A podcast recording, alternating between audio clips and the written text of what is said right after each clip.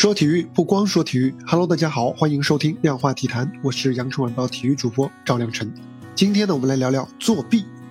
中国围棋界啊，最近是出现了一桩挺罕见的争议啊。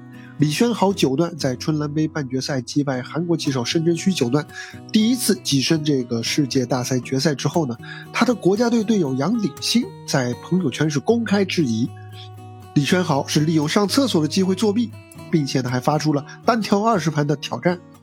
随后呢，中国围棋协会根据体育总局和国家围棋队的相关的管理条例呢，对杨鼎新是禁赛半年。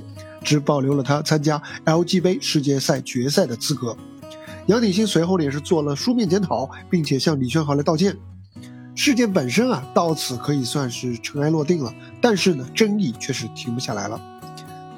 首先可以确定的是啊，杨鼎新的行为和他遭受的这个处罚是相匹配的。职业棋手有没有质疑的权利？当然有啊，但是呢，质疑对方作弊啊，这是一个非常有非常强力的指控。谁主张谁举证，杨鼎新他有义务拿出相应的强力的证据来证明李轩豪有作弊的行为。结果呢，杨鼎新不但没有拿出证据啊，反而还要求李轩豪和他下二十盘棋，这就是在要求对方举证。所以呢，他既有欠公允啊，真下二十盘棋，他又有没他又有没有证明效力呢？很难说。而且完全有可能之后还会出现其他的质疑者来照葫芦画瓢啊。再下四十盘、六十盘，谁应付得过来呢？杨鼎新的这个单挑二十盘啊，他更像是质疑的一部分，而不是求证的手段。而且啊，他作为一位世界冠军级的棋手，还有相当的社会影响力。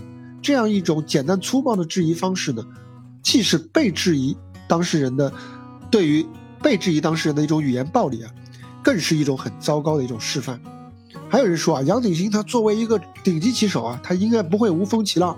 他觉得可疑，那一定有他的道理。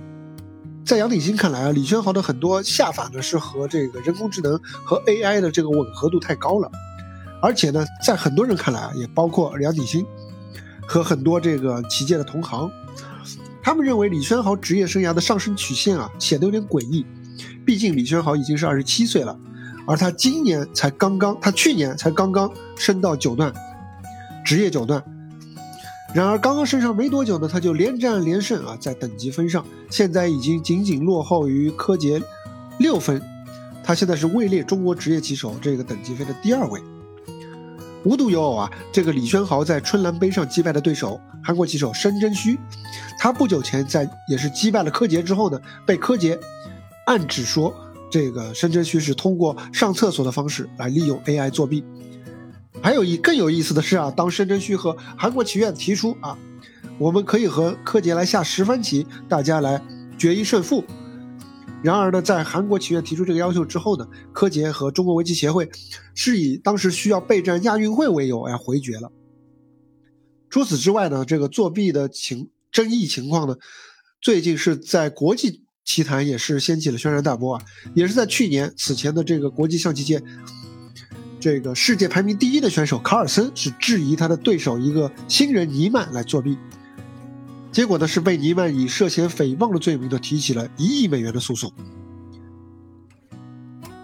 接下来我来说说我对这件事情的看法啊，那些说杨鼎新啊有资格有能力质疑的人呢，包括杨鼎新他自己。他们可能忽略了一个很重要的因素，那就是人工智能这个 AI 对棋手成长，它是有一个以前没有过的影响。利用 AI 来学习，现在已经成了一种全新的这个职业棋手成长的一个路径。过去啊是 AI 来模仿人类啊，如今呢却是换成了人类来模仿 AI。像申真谞啊，像李轩豪啊，他们都是出了名的，对吧？以和 AI 对下来作为。日常最主要训练方式的棋手，他们不是和其他的人类来下，他们是整天和电脑下。据说啊，李轩豪每天都要坐在电脑前面和 AI 对着下十二个小时之久。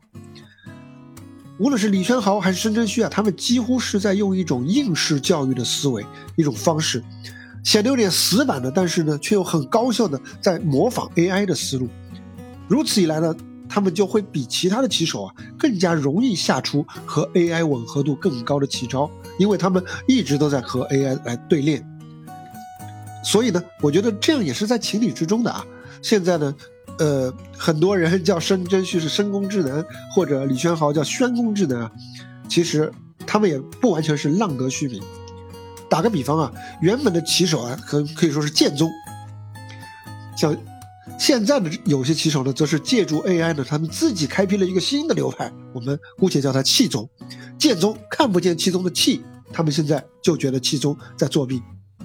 其实啊，这个而且这个学习路径不一样的，成长曲线也可能完全不一样，这个大器晚成就会变成一种更加现实、更加可能的一种情况。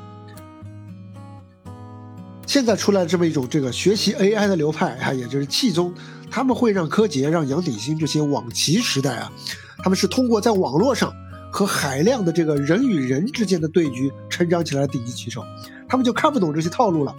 杨鼎新对于作弊的想象，你看现在还停留在上厕所去问 AI 的这么一个阶段，但是就不知道他有没有想过这样一个问题：如果李轩豪。真的是通过上厕所，然后打开这个一些通讯设备或者怎么样去查询 AI 的话，通过这种方式来作弊的话，那么他查询 AI 的次数不可能太多，上厕所十次、二十次，那么他是怎么样做到全局吻合度都处于一个很高的位置的呢？好，那么如果李轩豪他只是在关键位置问到了一两步的下法，那么没有 AI 的帮忙。他又是怎么样保持这个之后的每？他又是如何能够领会 AI 的意思的？要知道，这个 AI 的每一步棋后面都对应了无数的后招，你怎么能够保证自己能够知道这个 AI 之后的每一步后招应该怎么走呢？这个厕所够不够上？啊，相比起看起来更可疑啊，像那个尼曼就是看起来更可疑的，而且因为他是承认自己之前是有过这样一个作弊的前科。但是李轩豪和申真谞，至少从现在看来，他们的实力是经得住考验的。不过呢，话说回来啊，最近一系列的这个棋界的争议事件呢，也是提醒了比赛的主办方，啊，是不是可以进一步的完善流程，来提升这个检测的设备，来杜绝作弊的执行空间啊！不要觉得这是不尊重李轩豪或者不尊重申真谞啊，其实呢。